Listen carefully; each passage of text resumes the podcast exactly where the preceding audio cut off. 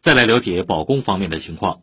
针对近期市民反映较多的抢菜难、送不到等问题，本市一方面从全国各地调配货源，一方面让各区根据保供白名单，将批发市场、配送中心、电商大仓等流通节点应开尽开。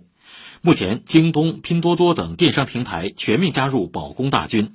联华、盒马、大润发等连锁商超也在调集增援力量，提升面上配送保供能力。请听报道。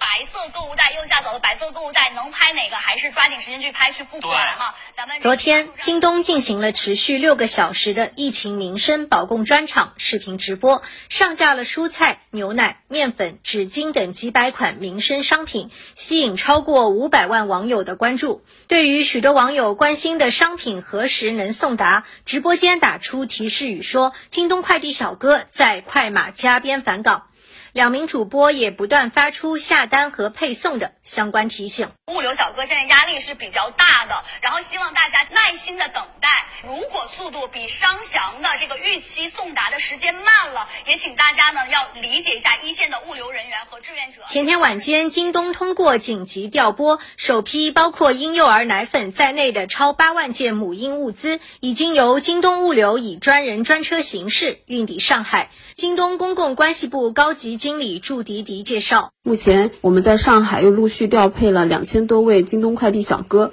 为运营保障和物资派送提供第一线的支持。接下来，我们将持续的调配物资、运输等资源，全力保障母婴、医药、生鲜等紧急物资需求。阿里巴巴集团旗下饿了么、大润发、盒马、菜鸟等企业也在积极组织符合条件的本地人员尽快重返保供岗位，并同步从外地调集增援力量。近期共计将新增抗疫保供人员三千人，他们主要是快递小哥和拣货人员。这两天，大润发选派的六百名员工从江苏、浙江、安徽三地陆续出发。第一批八十人已在昨晚入驻杨浦区中原店。我在门店的话，我做的就是线上配送这一块的业务。店内的时候就有相互支援、岗位支援的一个理念。我是一名退伍军人，我觉得有义务、有责任。